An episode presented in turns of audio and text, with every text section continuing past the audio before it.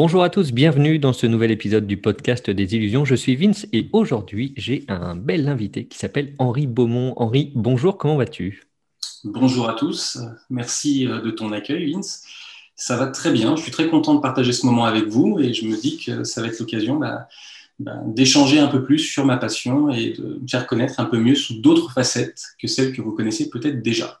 Tout à fait. Merci à toi d'avoir accepté mon invitation. Alors peut-être que tu le sais euh, ou pas encore, mais euh, dans mon podcast, j'aime m'attacher à l'histoire des gens euh, et, apprendre à les connaître un petit peu mieux que ce qu'on a l'habitude de, voir dans, dans, la communication de chacun. Est-ce que tu pourrais te présenter pour tous ceux qui ne te connaissent pas encore, s'il y en a? Je pense qu'il y en a effectivement. donc, je m'appelle Henri Beaumont, j'ai 36 ans. Je suis marié, j'ai deux enfants et j'habite à Lyon, ville où je suis né d'ailleurs, puisque j'ai fait, euh, je suis né à Lyon, j'ai grandi à Lyon, je suis parti faire mes études après euh, à Rouen, en Normandie. Mhm. Très belle région pour ceux qui la connaissent. Euh, j'ai habité à Rouen, oui, je connais bien cette région. Ceux qui ne la connaissent pas, allez faire un petit, un petit tour, même un grand tour parce que c'est un super coin. Mm. Et ensuite, je suis revenu à nouveau à Lyon pour, pour démarrer ma vie professionnelle parce que euh, même si j'aime beaucoup les Parisiens, je ne me voyais pas travailler sur Paris et sur Rouen. pour l'activité que je devais mener à l'époque, c'était euh, c'était un petit peu euh, le, on va dire, le tissu économique n'était pas suffisant, on va dire, pour l'activité que je devais mener. Donc, je suis retourné dans mes pénates à Lyon. Ok. première question, comment est-ce que toi tu as commencé la magie, un peu l'environnement, comment ça a démarré pour toi? Alors la magie, l'histoire est assez amusante, on va dire, parce que j'avais, j'ai une tante qui habitait au, euh, Gabon euh, et, qui avait un petit, donc mon petit cousin à l'époque qui prenait des cours avec un magicien au Gabon. Et euh, quand elle est rentrée sur Lyon, elle, a, elle, est, elle est venue et elle me disait Tiens, est-ce que tu sais, Henri, s'il n'y a pas un endroit où je pourrais. Il n'y a pas un magasin de magie, je crois qu'il y en a un sur Lyon. Effectivement, à l'époque, d'ailleurs, il existe encore normalement, il s'appelait Agility Magicirque. Et ce magasin, en fait, bah, j'ai accompagné ma tante pour qu'elle aille acheter du, qu'elle a acheté du matériel à mon, à mon petit cousin. Et dans ce cadre-là, en fait, elle m'a offert euh, un bouquin qui s'appelle euh, qui euh, Passer l'éponge d'Henri Mayol. Donc c'était mon, mon, premier contact avec avec la magie et mon petit cousin m'avait montré un, French drop à l'époque aussi. Donc j'avais 13 ans, donc il était plus petit que moi lui et j'avais découvert ça grâce à lui. Donc là j'avais 13 ans pendant lu mon bouquin sur les balles éponges et puis j'ai rien fait pendant deux ans. Et à 15 ans, je suis allé euh, au Cap d'Agde, non pas dans un camping naturiste, mais euh, du moins en tout cas dans un, en vacances. Et euh, à l'époque, il y avait sur le port du Cap d'Agde un, musée de la magie itinérant. Et j'ai passé, en fait, bah, dire, je crois que je devais être une semaine ou deux semaines là-bas. Et j'allais quasiment tous les jours voir dans ce musée de la magie pour, euh, pour échanger. Le, magicien qui était sur place s'appelait Alan Dickens à l'époque. Euh, je crois qu'il a arrêté la magie peut-être. Il avait été euh, interviewé par le Magazine il y a quelques temps. Il faisait de la grande illusion. Et il tenait dans, dans ce musée de la magie, bah, il, faisait un spectacle et puis il y avait une visite avec tout, avec plein de, plein de matériel d'époque. Et j'ai découvert pour mon premier spectacle de magie, on va dire. Et là, je me suis dit, c'est quand même vraiment super sympa. Et j'achetais plein de petits trucs, euh, plein de petits trucs, des tours tout faits euh, dans la petite boutique qu'il y avait à l'issue de ce, à la sortie de ce magasin. Et au bout de, après avoir dépensé peut-être, je pense, tout mon argent de poche de l'année, je crois que j'ai dépensé 700 francs dans le, c'était en francs à l'époque, à vie au plus jeune. Et lorsque j'ai dépensé ces sous-là, il m'a, à un moment donné, il a été un peu pris de, pitié. Il m'a dit, euh, pas pitié ou du moins d'affection. Il m'a dit, écoute, euh, si ça a l'air de t'intéresser, je te montre un vrai truc de magicien plutôt que faire que des tours. Et il m'a montré un enchaînement de pièces euh, avec utilisant le ping chain. Et j'ai bossé ça comme un taré pendant deux jours. Euh, et je suis retourné le voir, je lui montre. Euh, donc c'était un peu avant la fin, avant de partir. Et il me dit Ah oui, tu as vraiment bossé, ça a l'air de te plaire. Et il m'a dit bah, Si tu veux, va sur Lyon tu pourras, euh, sur le site, lui, tu es Lyon avec moi aussi, euh, il y, a, y, a, des magasins, des professeurs de magie sur Lyon hein, qui, tu pourrais prendre des cours. Et de là, ça a démarré. Je suis allé voir un magicien qui m'a donné des cours pendant un an, je crois, ou deux ans. Il s'appelle toujours d'ailleurs Chris Zeppa. et donc, grâce à lui, j'ai pu commencer mes, mes, cours de magie. Au début, ça devait être d'ailleurs des cours de groupe. Et, et au final, j'étais le seul. Donc, c'était des cours de groupe individuels, ce qui était quand même assez pratique pour progresser. Et, voilà, donc ça a démarré comme ça. Et après, j'ai bourriné la magie pendant un bon moment jusqu'à mes, mes, 20 ans. J'ai commencé les prestations vers, vers 16-17 ans, 17 ans.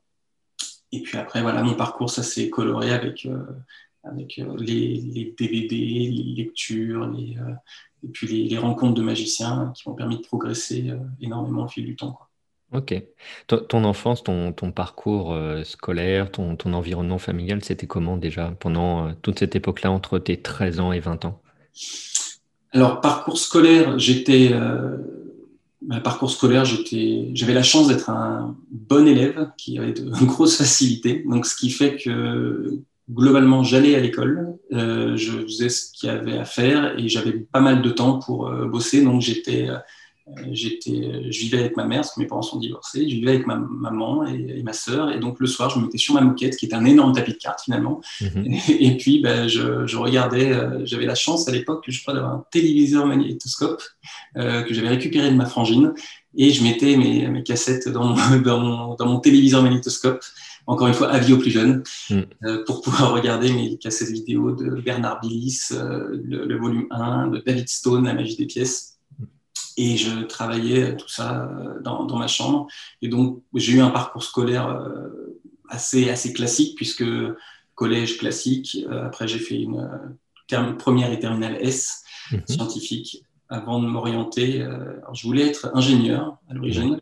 Et mes professeurs m'ont dit Ah, mais non, mais toi, tu fais de la magie, donc tu dois être commercial, ou dans la communication, ou dans le marketing. Je dis Ah, d'accord. Donc, j'étais, euh, je pouvais le faire, entre guillemets, je dis, bon, bah, ça doit être ça que je dois faire, hein, parce que j'en savais rien, véritablement. Donc, j'ai fait une prépa, euh, une, ce qu'on appelle une classe préparatoire à HEC, et puis après, je suis allé rentrer en école supérieure de commerce. J'ai fait donc l'ESC Rouen, qui maintenant s'appelle Neoma Business School. Ok. Voilà. Donc, pour mon parcours, on va dire, euh, parcours scolaire. Cool. Et ton parcours professionnel, alors, du coup? Alors de là, qu'est-ce que j'ai fait de beau? Ben, j'étais, Quand j'étais en ESC, je me suis dit, euh, j'étais quand même très intéressé par euh, la partie, euh, j'étais intéressé par la partie marketing, donc j'avais été très, très impacté par le film qui s'appelle Big avec Tom Hanks quand j'étais quand j'étais môme, et je me suis dit, mais c'est génial en fait, quand on a son esprit d'enfant, en fait, on peut faire des trucs dans le monde des adultes absolument géniaux parce qu'on garde l'esprit tourné vers ce que font les gens à ce que veulent les gens, pardon, leurs besoins. Et, euh, et, donc, je me suis dit, je vais faire du marketing. Et euh, je, suis rentré en tant qu'apprenti chef de produit euh, dans une structure qui s'appelait Legrand, donc qui, est un, qui, fait, qui, travaille au niveau de l'appareillage électrique mhm. vers Rouen, parce qu'ils avaient une antenne à Rouen. Et j'ai fait, j'étais en apprentissage en tant que chef de produit marketing. Et de là, je me suis rendu compte que, que c'était peut-être un peu trop euh, restrictif, vu que j'étais intéressé par la vie d'entreprise d'une manière générale. Et on m'a dit, euh, en France en tout cas, à l'époque, et je crois que c'est encore un peu vrai aujourd'hui, euh, si tu es catalogué dans, une, dans une sphère, on va dire, professionnelle, c'est difficile de faire des ponts vers d'autres sphères professionnelles. Et je me suis dit, si je veux faire de la finance aussi, parce que j'ai eu la chance de faire une, spécialisation qui s'appelait à l'époque finance, contrôle et pilotage, et là où j'ai découvert d'autres choses que je vous évoquerai après, je me suis dit, euh, je vais rejoindre une autre activité qui va être euh, la finance. Et donc, je suis rentré en tant qu'auditeur externe dans un cabinet d'audit qui s'appelait à l'époque Ernst Young. Aujourd'hui, j'ai nommé EY, parce que c'était trop compliqué de dire Ernest ou Ernst ou Ernst et on ne savait pas, donc c'était maintenant c'est EY. J'ai travaillé chez eux pendant deux ans et demi. Et après, je suis rentré dans un laboratoire pharmaceutique euh, où j'ai été auditeur interne, euh, donc toujours dans la finance parce que mon objectif était de travailler dans une entreprise. Et de, là, je suis après devenu responsable d'un service financier euh, en contrôle de partie contrôle de gestion. Mais tout ça, c'était en parallèle de ce que je voulais véritablement faire, puisque ce que je disais tout à l'heure, lorsque j'ai fait ma spécialisation en école, j'ai découvert tout ce qui était la psychologie sociale, euh, les biais cognitifs, parce que j'ai eu la chance de faire ce qu'on appelait un séminaire qui s'appelait séminaire de l'incertain et qui, qui, nous confrontait un peu à, ce qu'on est en tant qu'être humain en nous envoyant à un endroit, dans un endroit improbable sans savoir ce qu'on devait faire. Donc, pour vous donner en deux mots le truc, c'est qu'on vous disait, les gars, vous allez partir quelque part, vous ne savez pas où, D'accord? Donc, si, ce qu'il faut savoir, c'est que peut-être vous aurez besoin d'un sac à dos ou peut-être pas. Et peut-être qu'il faudra prendre une tente si vous dormez dehors, mais peut-être pas. Et peut-être si vous, marchez la nuit, peut-être qu'il faudra une lampe torche ou peut-être pas. Et, et, si vous prenez des choses, il faut que vous sachiez que bah, ces choses que vous prenez, ça va peser. Et si vous marchez, bah, ça va être lourd ou pas. Donc l'idée, c'était de nous envoyer quelque part en nous montrant qu'on euh, on allait être par groupe de quatre euh, et une personne devrait décider dans ce groupe de quatre. Et on était confronté dans la vraie vie à au poids de nos décisions et à la façon dont on tordait le réel pour le raccrocher à nos cadres de référence, euh, en se disant et commencer à s'apercevoir. Nous disait si on vous enseigne d'un point de vue pédagogique, en cours, je veux dire de manière magistrale, les biais cognitifs, ce qu'est le fonctionnement de l'être humain, vous allez me dire oui, oui, oui, mais moi, dans des situations normales, ça ne se passerait pas comme ça. Oui, ce qui arrive à, tout le monde. Et donc là, euh, quand on se retrouve à une heure du mat avec un mec en quad qui vient de chercher, qui dit Au fait, les gars, je crois que vous, êtes plantés, vous êtes à 15 bornes dans l'autre sens. Allez, salut. Et que là, les autres de l'équipe te regardent en disant euh, C'est toi qui as pris la dernière décision? Euh, Là, ça commence à, te faire comprendre que tu as, été un peu biaisé, effectivement, que tu dois prendre tes responsabilités sur les décisions que tu prends. Euh, et, justement, toute la roadmap qu'on avait, c'était que des, que des éléments qui étaient assez clairs, mais pas suffisamment précis euh, pour euh, pouvoir. enfin, ça laissait un peu d'interprétation. Et c'est là où ça a posé question. Donc là, j'ai découvert ça et je me suis rendu compte que bah, tout ce qui était biais cognitif, fonctionnement de l'esprit humain, m'intéressait énormément. Donc, en parallèle de ma vie professionnelle, bah, je me suis formé en PNL. Après, je me suis intéressé à l'hypnose, donc je me suis diplômé en hypnose ericksonienne. Mmh. Euh, et, donc, j'ai continué à me dire que euh, je me suis intéressé à ce qu'on appelle la facilitation graphique, qui sont les techniques de prise de notes visuelles pour clarifier l'information. Et je me suis rendu compte que bah, je pouvais imbriquer tout ça euh, pour en faire un métier. Aujourd'hui, j'ai créé une, société, donc seulement depuis octobre, pour pouvoir aider les personnes à déployer leur potentiel autrement. Donc voilà, maintenant, j'ai une, une, entreprise qui vise à accompagner les gens, faire du coaching et de la formation autour, des, autour de, de tout ce qui est prise de décision, clarification de l'information, gestion, euh, gestion des priorités, pour mhm. pouvoir bah, progresser d'une autre manière. Ok, du coup, euh, avec euh, l'entreprise que tu viens de, créer, c'est pour, pour qui? Et, et, dans quel cas de figure? Hypothétiquement, moi je me dis, ok, ces, choses-là m'intéressent, tout ce qui est autour de la PNL, de l'hypnose, de la prise de décision, etc. Mais quand est-ce que, à quel moment je sais que ça peut m'intéresser, que je dois venir vers toi?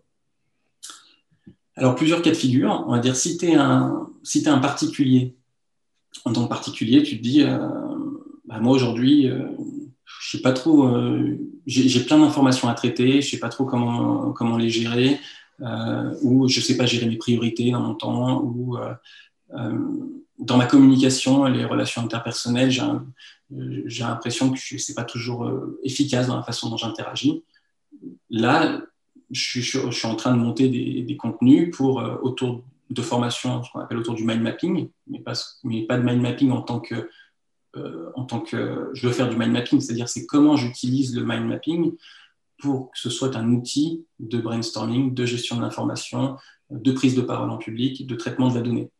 Euh, si je veux mieux gérer mon temps, bah, des, des, formations autour de comment structurer mes priorités, comment gérer mon temps, comment être efficace, comment l'employer à bon escient.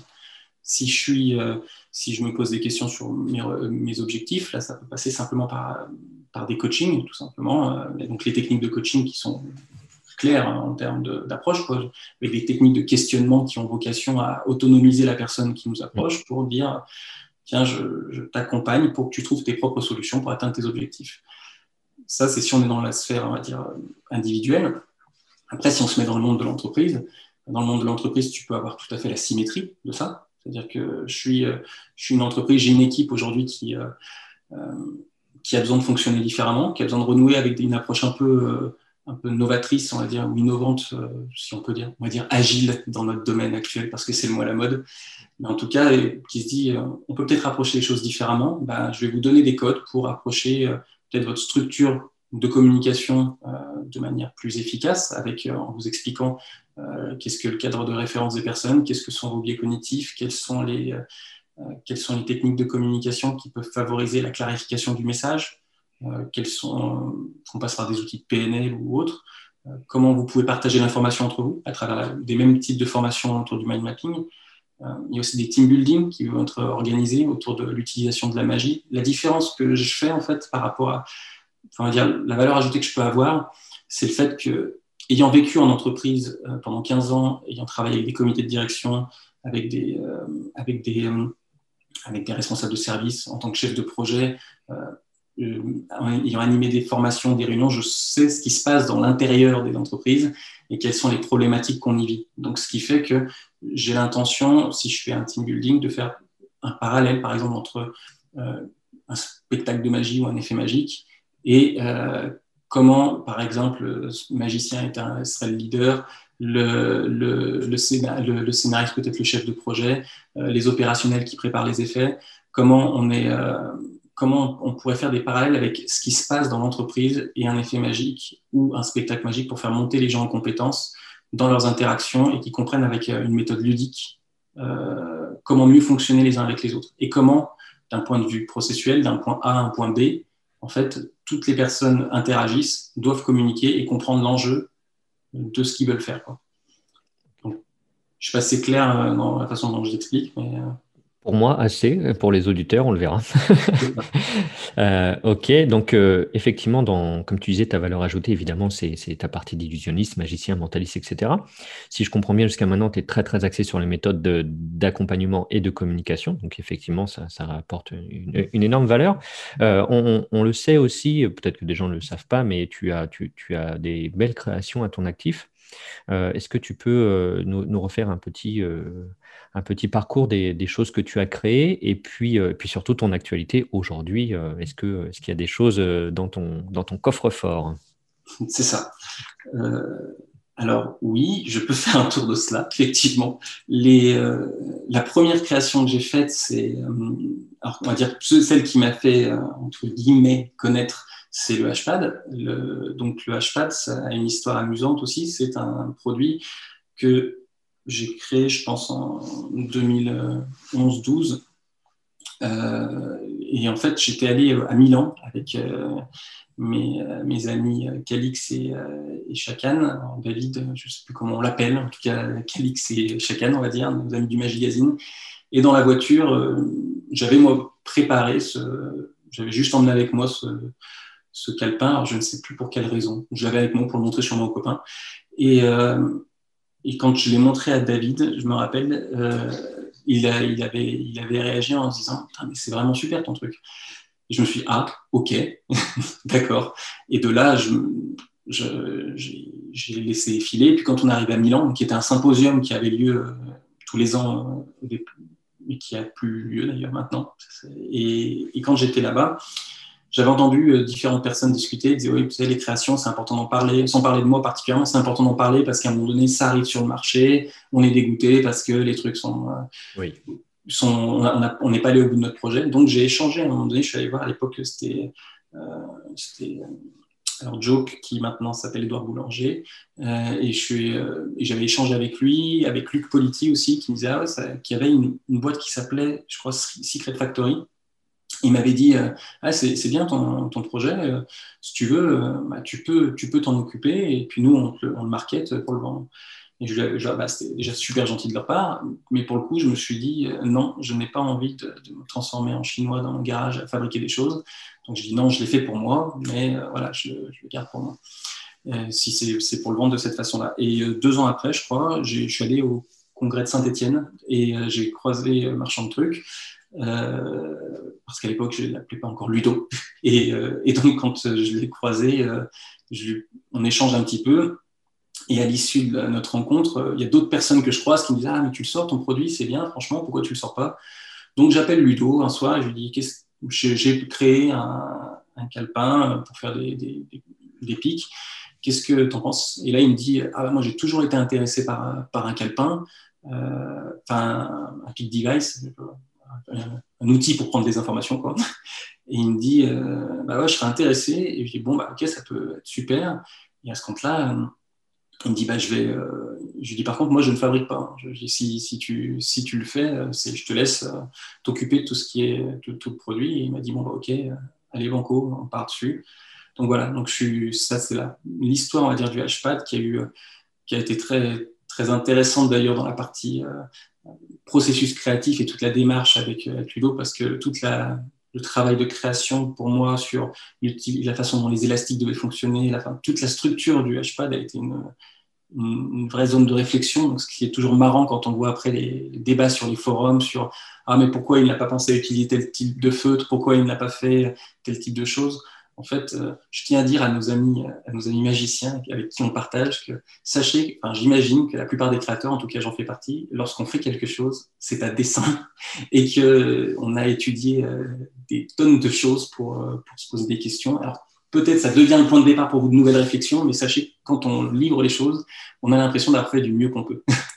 et, par rapport à ça, euh, lorsque le lancement du HPAD a eu lieu, ça a été vraiment un produit qui a très bien marché et euh, qui, a été qui a eu un peu plus de mal aux États-Unis pour diverses raisons, euh, parce que euh, dans la, il y a eu un peu de controverse au départ, des messages un peu étranges qui sont arrivés vers Penguin, comme quoi c'était c'était pour vous tout vous dire une copie de Cypher. Il se trouve que mon produit a été redirigé sur Cypher quand on cliquait dessus, donc ça l'a fait, ça l'a complètement tanké pour une raison complètement lunaire puisqu'un jour j'avais eu un mail de, Penguin, j'ai répondu avec un je ne comprends pas pourquoi vous dites que c'est une copie de Cypher. Vous avez tous ces autres produits qui pourraient être aussi euh, des copies de Cypher. Euh, expliquez-moi. Il me dit bah, Je ne sais pas en fait parce que j'ai même pas ouvert le packaging. C'est quelqu'un qui me l'a dit. Donc, euh, donc voilà, ce, genre de, de, situations qui sont assez, assez étranges. Donc c'est vrai que c'était euh, un peu dommage parce qu'au niveau euh, États-Unis, euh, ça, ça, a un peu tanké le lancement. Mais aujourd'hui, je suis super content parce que je vois souvent des gens qui s'en servent, des gens qui, qui, me remercient du produit. Et c'est vrai que le plus grand plaisir quand on fait une création, c'est de se dire qu'on a contribué on va dire, à l'art magique dans lequel on intervient, de se dire que s'il y a des personnes, ça leur permet de faire rêver d'autres personnes et de profiter, bah, moi je trouve ça trop cool. Mm. Donc ça, c'est la dernière fois, j'avais croisé, je crois que c'est euh, à son spectacle à Lyon, Fabien Olicard, qui me disait euh, J'ai toujours euh, des HPAD avec moi, c'est top, je te remercie. moi, rien que ça, c'est tout, tout bénef quoi, comme, mm. comme retour. Ouais, ça, c'était pour le HPAD. Et en parallèle, j'ai développé quasiment simultanément le H-Wallet, qui était qui était un portefeuille parce que j'ai cette tendance quand j'ai envie d'avoir quelque chose qui me convient bah, d'étudier à peu près tout ce qui se fait donc les, portefeuilles, j'en ai eu des tonnes. Euh, et à un moment donné, je me suis dit, je vais essayer de créer le mien. Et, euh, celui qui a fini de me convaincre d'une envie particulière, c'était celui de Danny Ortiz qui avait une capacité, on pouvait euh, intégrer et extraire une carte très facilement. Et ça, je me suis dit, c'est absolument génial. Et je le trouve nulle part d'autre que dans celui de Danny Ortiz, et, qui était sa Cartera multi-effecto et, et, son portefeuille multi-effet, je crois, en, français. Et, son, et lorsque j'ai eu, euh, quand j'ai vu que je pouvais l'avoir nulle part d'autre que dans le sien, que le sien ne me convenait pas, je me suis dit, bon, il bah, faut que je crée le mien. Et donc là, j'ai commencé à réfléchir comment imbriquer toutes les choses euh, dedans. Donc là, pareil, le H-Wallet, ça a été ça a été une super aventure parce que à l'inverse du H-Pad, le H-Pad, je l'avais.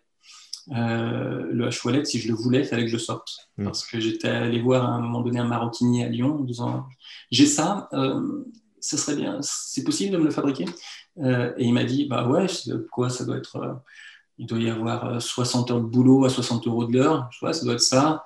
ça fait 3600 euros, c'est ça et je, dis, bah non, ça va pas être possible. Donc, je dis, Ludo, tu serais intéressé par créer un portefeuille? Et là, il m'a dit, putain, mais oui, un portefeuille, ça fait très longtemps que je voulais en créer un, carrément. Il m'a envoyé le, le, prototype et il m'a dit, ah ouais, c'est top. Euh, bah, on parle de cette nouvelle aventure en parallèle un, petit peu après le HPAD.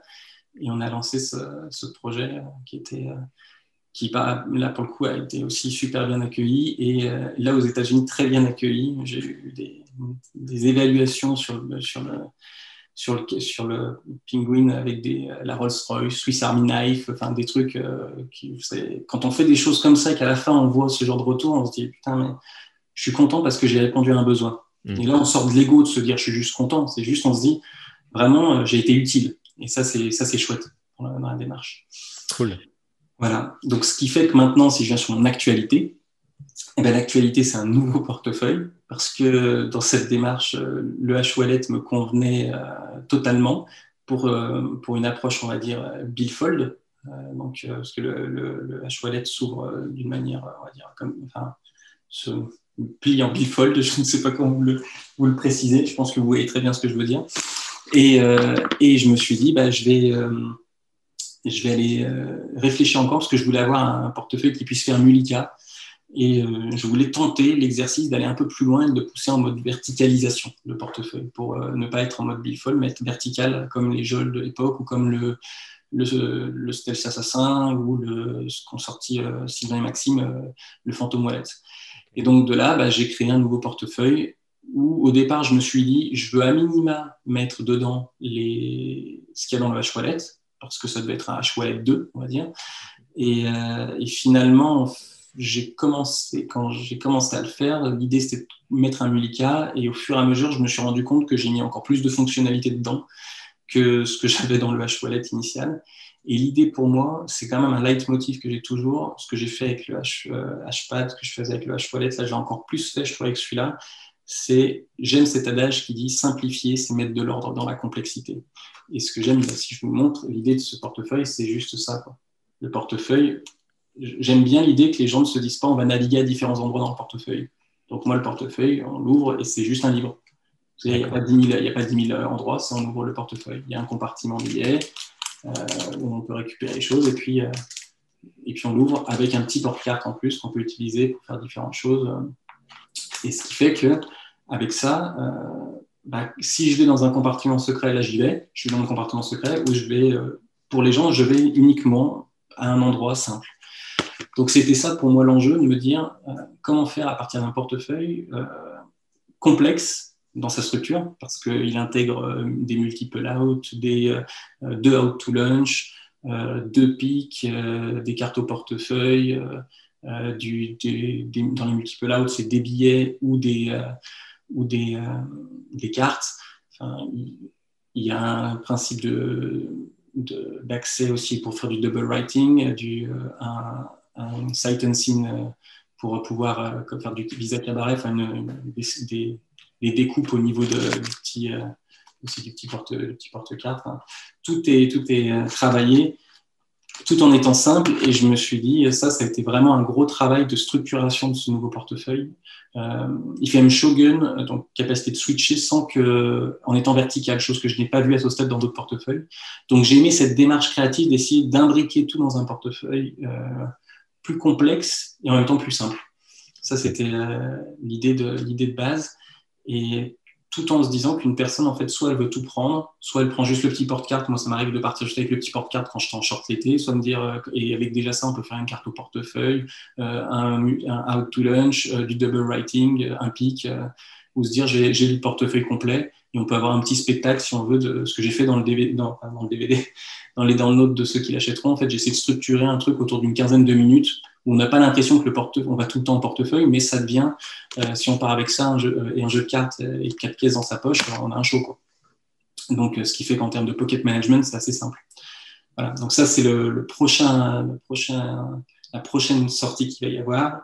Et la suivante dont je peux, peux parler, je pense, dans le sens pas beaucoup, c'est tout un travail que j'ai fait autour de cet outil euh, qui est le Rubik's Cube. Euh, donc, euh, j'avais eu Udo il y a quelques temps qui m'avait, qui m'a, je lui avais dit je m'intéresse pas mal au Rubik's Cube, j'avais quelques idées. Il m'avait dit hey, ouais, tu veux pas réfléchir à un truc?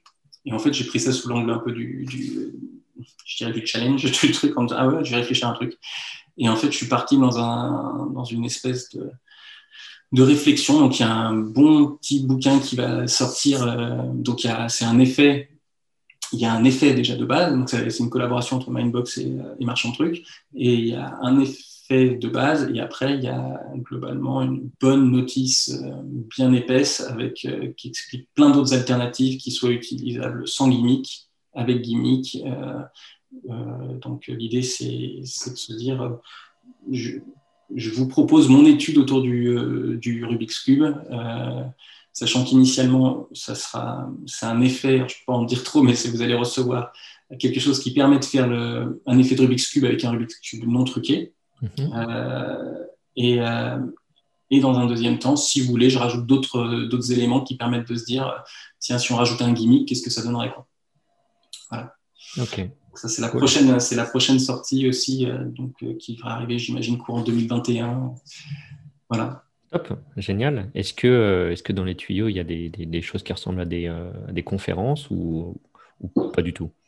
Alors, des conférences où, euh, il n'y a pas dans les tuyaux. Enfin, il y en a une aussi que j'ai commencé à écrire parce que, euh, pareil, en en discutant avec Ludo, je lui disais, en fait, j'ai plein d'idées de choses sur lesquelles je voudrais partager. Euh, et quand j'ai eu des échanges, parfois des zooms avec des copains, ils me disaient, mais en fait, là, merci pour la conférence parce que ça faisait, je suis resté deux heures avec eux en leur partageant des effets, des idées, des trucs que j'avais en tête. Et, et, je me rends compte que oui, j'ai largement tout quoi structurer une conférence. donc, j'ai envie de le faire parce que je trouve que ce serait cool d'aller à la rencontre d'autres magiciens pour partager. Euh, le, simplement, j'avais aussi en tête l'idée de la rédaction d'un bouquin, mais ça, mhm. euh, franchement, je me dis, attendons parce que j'ai trop de choses sur le feu en ce moment. Et c'est vrai que conférence et plus tardivement un livre, c'est vraiment des choses qui m'intéressent euh, qui m'intéressent pas mal. Donc conférence, oui, ça c'est un truc, vraiment, ça me plairait de faire. Cool. Bah, effectivement, il y a beaucoup de, projets. Je trouve ça euh, super, euh, super chouette. C'est top. Euh, on arrive dans une partie que j'aime bien, qui est un peu la partie des anecdotes. Alors, on est plutôt sur, sur des échecs qui t'ont appris quelque chose, qui t'ont fait douter de tout et qui t'ont fait grandir, ou alors d'incroyables réussites qui t'ont fait un ancrage positif où tu t'es dit, mais ça, je m'en souviendrai toute ma vie. Ou alors, ça peut être des histoires drôles et insolites qui peuvent être arrivées sur ton lieu de travail ou même en prestation. Est-ce que tu aurais un petit truc croustillant à nous partager? Alors, des, euh, des échecs en tant que tels, c'est ce que j'avais dit. Euh, Ludo avait fait une petite interview rapide sur euh, Marchand Truc une fois. J'en prendrai deux anecdotes que j'avais données parce que je les trouve. Moi, elles m'avaient trop fait marrer. Mais des échecs en magie, j'en ai pas eu des tonnes. Je reprendrai juste l'exemple du processus créatif. C'est-à-dire qu'en fait, l'avantage, moi, je suis toujours resté dans l'idée quand, quand je faisais un effet magique, sauf alors à faire tomber, on a une pièce à l'empalmage qui se gouffe par, qui se par terre, et là, effectivement, c'est un peu plus chaud pour attraper sans se dire qu'on a vraiment foiré. Mais les, euh, en Presta, vu que quand je plantais des trucs, que ce soit avec des cartes, on peut toujours se démerder avec, euh, avec à la fin, tu fais un Mercury, tu la retrouves euh, quelque part, tu la retrouves dans ta bouche. En fait, parfois, des échecs se transforment en, une super réussite. Donc, je dirais que les échecs de, amènent souvent une forme de, de la sérendipité, quoi, l'espèce de découverte hasardeuse qui permet d'avoir, de découvrir un truc alors qu'on ne cherchait même pas. Donc, j'ai pas de gros échecs parce que même lorsque j'ai reçu, par exemple, le premier prototype du deuxième portefeuille sur lequel j'ai travaillé, euh, là, j'étais dégoûté. Je me suis dit, j'ai fait n'importe quoi. J'ai reçu mm. le truc sur le proto, sur le papier, c'était nickel. Et, euh, initialement, l'idée que j'avais, c'était d'avoir un deuxième portefeuille comme un Mulika, donc euh, un portefeuille dans le portefeuille, et ça aurait fait un truc à trois volets. Et en fait, ça faisait un, putain de steak. J'ai dit, oh là là là, c'est n'importe quoi, je vais me faire défoncer. Et j'étais dégoûté. Je me suis dit, c'est vraiment l'erreur totale. Et, euh, et, je me suis dit, il y a deux solutions. Soit j'en reste là, soit, euh, comme bon dingo que je suis, euh, j'ai pris un gros ciseau. Et sur le porte-prototype en cuir, je me suis mis à le, à, le, charcuter dans tous les sens en me disant, je vais essayer de faire quelque chose. et d'un échec cuisant, j'ai transformé ça pour moi en un truc dont je suis très, très content. Donc, euh, j'ai hâte d'avoir les retours sur, sur ce qui arrivera sur le marché. Mais donc voilà, l'échec a été transformé. Et dans les anecdotes, euh, moi qui. J'étais en train de me dire, le mec reçoit son portefeuille, il va t'écrire, il y a des coups de ciseaux partout. je comprends pas ce qu'il a foutu. C'est ça. Ça, c'était sur la version prototype. Dans, dans, la vraie vie, normalement, non, il devrait recevoir des portefeuilles normaux, euh, bien, bien finis. Ça, c'était plutôt sur le truc.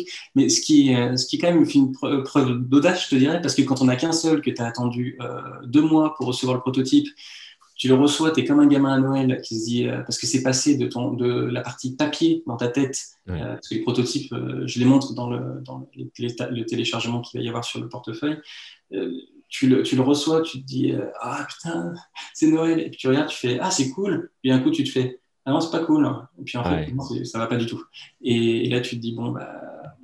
Donc, mettre le coup de ciseau dans le truc que tu as attendu de moi en disant, ça se trouve, ce coup de ciseau que je vais mettre, en plus, il va péter toutes les coutures, ça ne marchera plus c'est assez, ce moment-là, tu as, la, goutte qui perd, là, tu, hmm. chaud. Donc ça, c'était, euh, c'était, vraiment, euh, c'était vraiment un truc un peu intéressant dans la démarche créative.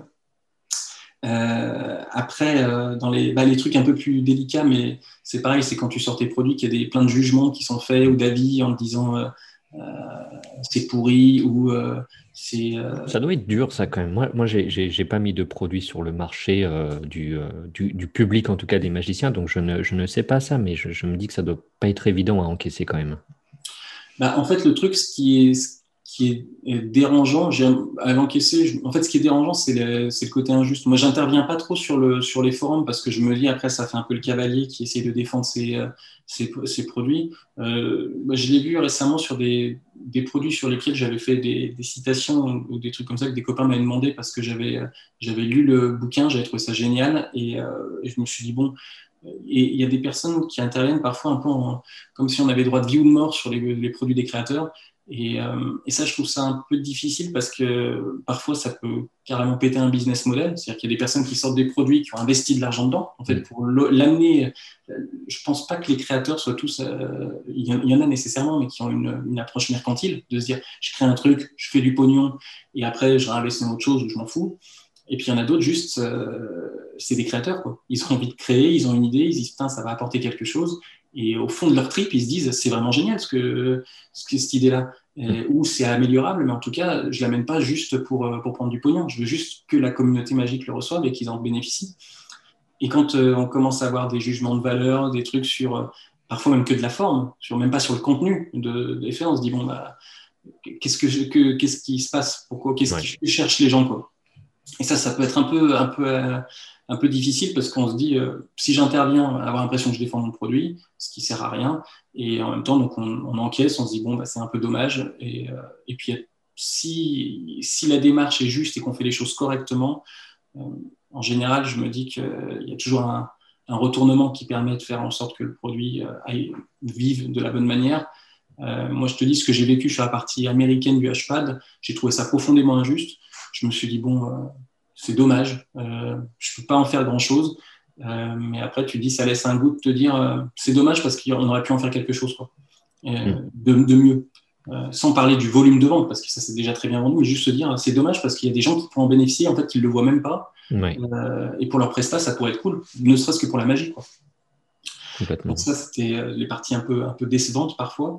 Et pour la partie, les, deux trucs que, j'ai adorés qui me sont arrivés, euh, c'est deux souvenirs qui me restent. Alors, la première, je l'ai déjà évoqué, mais je la redonne parce que c'était génial. C'était avec Calix en Presta. Euh, on était tous les deux dans un truc vers Saint-Etienne. On faisait de la magie en, cocktail et, euh, et, à un moment donné, je fais un effet, je fais un effet magique où, enfin, je fais choisir une carte la personne, euh, je lui donne le jeu pour qu'elle, enfin, elle me demande si elle peut mélanger le jeu. Donc là, moi, avant qu'elle mélange le jeu, je pique la carte. Euh, donc je me rappelle, c'était le 10 de pique. Euh, et euh, je pique la carte parce qu'elle m'a dit je veux mélanger, donc je lui donne. Et là, elle va pour mélanger le jeu de cartes. Alors je sais plus si c'est elle qui mélange, c'est quand elle me le rend, mais je crois que c'est quand elle me le rend. Et là, moi, je fous le jeu de cartes par terre. Il m'échappe complètement. Et là, je dis, euh, et là, donc dans ma tête, à un moment donné, ça, je me dis, oh putain, qu'est-ce que je vais faire? Et il y a une carte qui se plante dans une fente du béton au sol. Et, et là, euh, et la personne là, elle réagit, elle fait, elle fait arrête. Et là, moi, je, bon, là, moi, je recule un peu, et là, je vois en fait que c'est le 10 de pique qui est planté dans la fente du incroyable. sol. Et euh, alors là, c'est magnifique. Là, c'est une sorte de jubilation incroyable. Ah bah oui, c'est, c'est là, la personne, donc là, c'est, les, les, cadeaux, on va dire, de la vie. Et là, je dis à la personne, mais c'est pas possible, j'ai fait exprès. Écoutez, donc là, moi, là, je commence à faire monter un peu la sauce. Et j'ai imaginez que votre carte puisse tomber à partir du jeu que vous avez mélangé, qu'elle se mette dans le sol. Euh, personne. Donc là, effectivement, révélation, elle regarde, elle devient complètement dingue et elle interpelle Calix. Qui, bah, franchement, avec ce qu'il vient de nous faire, je crois pas qu'il nous faire mieux. Hein. Alors qu'il se déchirait, qu'il faisait des trucs super de son côté. Et je me dit, l'injustice totale. Donc je le revois me dire, euh, tu peux nous le refaire, s'il te plaît? Et, je lui dis, tu sais, maintenant qu'ils s'y attendent, c'était un plus grand intérêt, mais c'était magnifique. Ce moment Incroyable. juste magnifique. Incroyable. Tu m'avais pensé que j'en avais une qui, ressemblait à ça aussi, où je fais une disparition euh, classique euh, de pièces, et en fait, euh, je sais qu'elle m'échappe des mains, mais je ne l'entends pas tomber par terre. Et là, moi, le premier bluffé, je me dis, bon, bah, elle a vraiment disparu. Le public, pour lui, c'est à peu près normal. OK, tu fais disparaître une pièce. Là, je me dis, mais je suis foutu, en fait, je vais jamais pouvoir la faire réapparaître. Et donc, on se met à chercher la pièce par terre. Et en fait, elle était posée sur, verticale sur la tranche, sur le sol, quoi. Le truc incroyable, tu vois ça, tu te dis, mais c'est juste un miracle, quoi.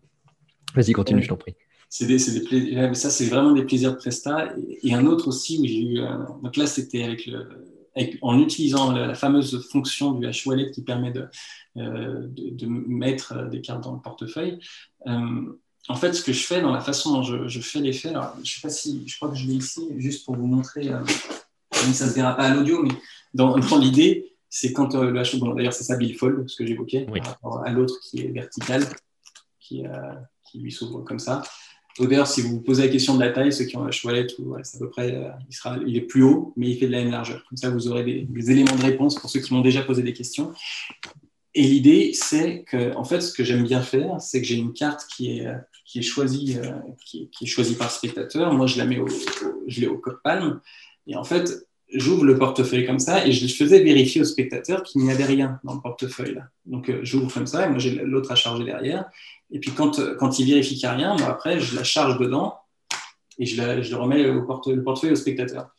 Et en fait, en faisant ça, donc moi j'avais fait choisir une carte, la personne l'avait signée. Là, je vais pour, j'ouvre le portefeuille, je le portefeuille. Moi, je crois que j'avais piqué que ça devait être le valet de cœur. Là, pareil, encore une fois, je me rappelle de la valeur de la carte, comme ça me fait des gros ancrages. Là, je lui dis, bah, très bien. Donc là, moi, j'avais mon valet de cœur qui était signé à l'empalmage des mains. Et puis, là, j'ouvre le, le, truc, et là, je dis, vérifier qu'il n'y a rien. Et là, quand, là, en fait, il y avait une carte que j'avais oubliée d'une autre, d'une autre presta. Et en fait, quand, il, quand on, la, on la voit, c'est le balai de cœur.